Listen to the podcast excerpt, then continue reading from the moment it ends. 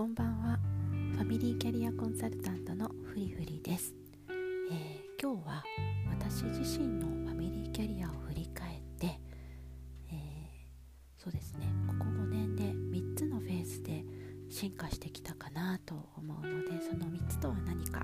お話をしたいと思います。1つ目ですね。1つ目は圧倒的な自己理解と自己開示のフェーズだったなかけは私が2013年に、えー、子供を授かったんですけれどもその時にまだ自分のキャリアをどのように構築していこうかっていうところが模索中だったんですね。その後、まあ、たまたま以前から興味のあったキャリアコンサルタントという国家資格の勉強をしてその試験を受けるっていう中で自分のキャリアの棚からどんなキャリアを歩んでいきたいかっていうところの心の整理ですね。それが進んだな。そしてそれを夫に聞いてもらうことで何でしょう。すごく楽になっていったなっていう実感があった。それがそうですね。第1フェーズかなと思います。第2フェーズは次の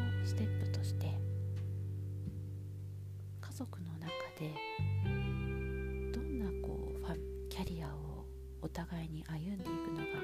理想的かとか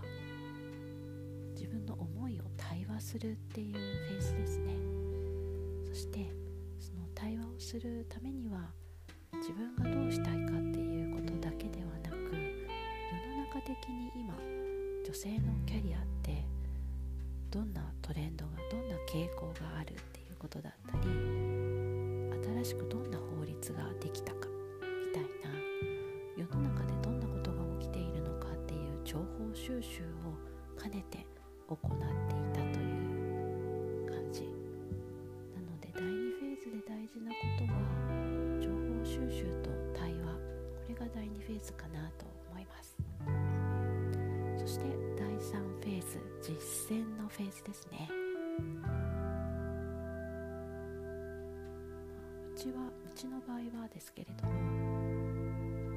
夫が有形資産をしばらくは頑張って構築をすると。そして妻の方は無形資産の構築に重点を置いて仕事を選んでいこう。働き方を決めていこう。そんな風にね役割分担をしようかっていう話をしました。そしてそれを実践に移していく。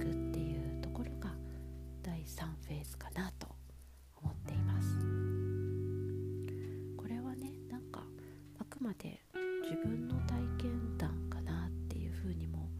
思っていたんだけれどもファミリーキャリアを、うん、ファミリーキャリアっていうものが何なのかっていう定義がきちんとできていないまま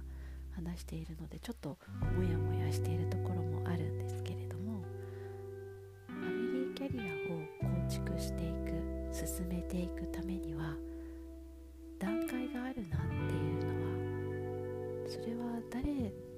でも共通して言えることなのかなっていうふうに最近は思っています。なのでそうですね。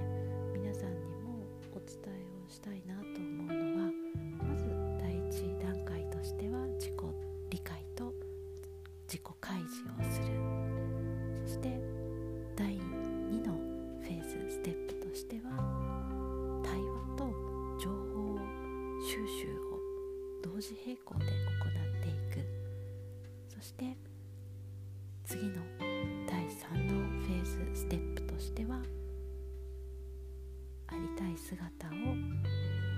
話したものをですね実際に実践していく。そんな風に段階的に進められたらいいんじゃないかなと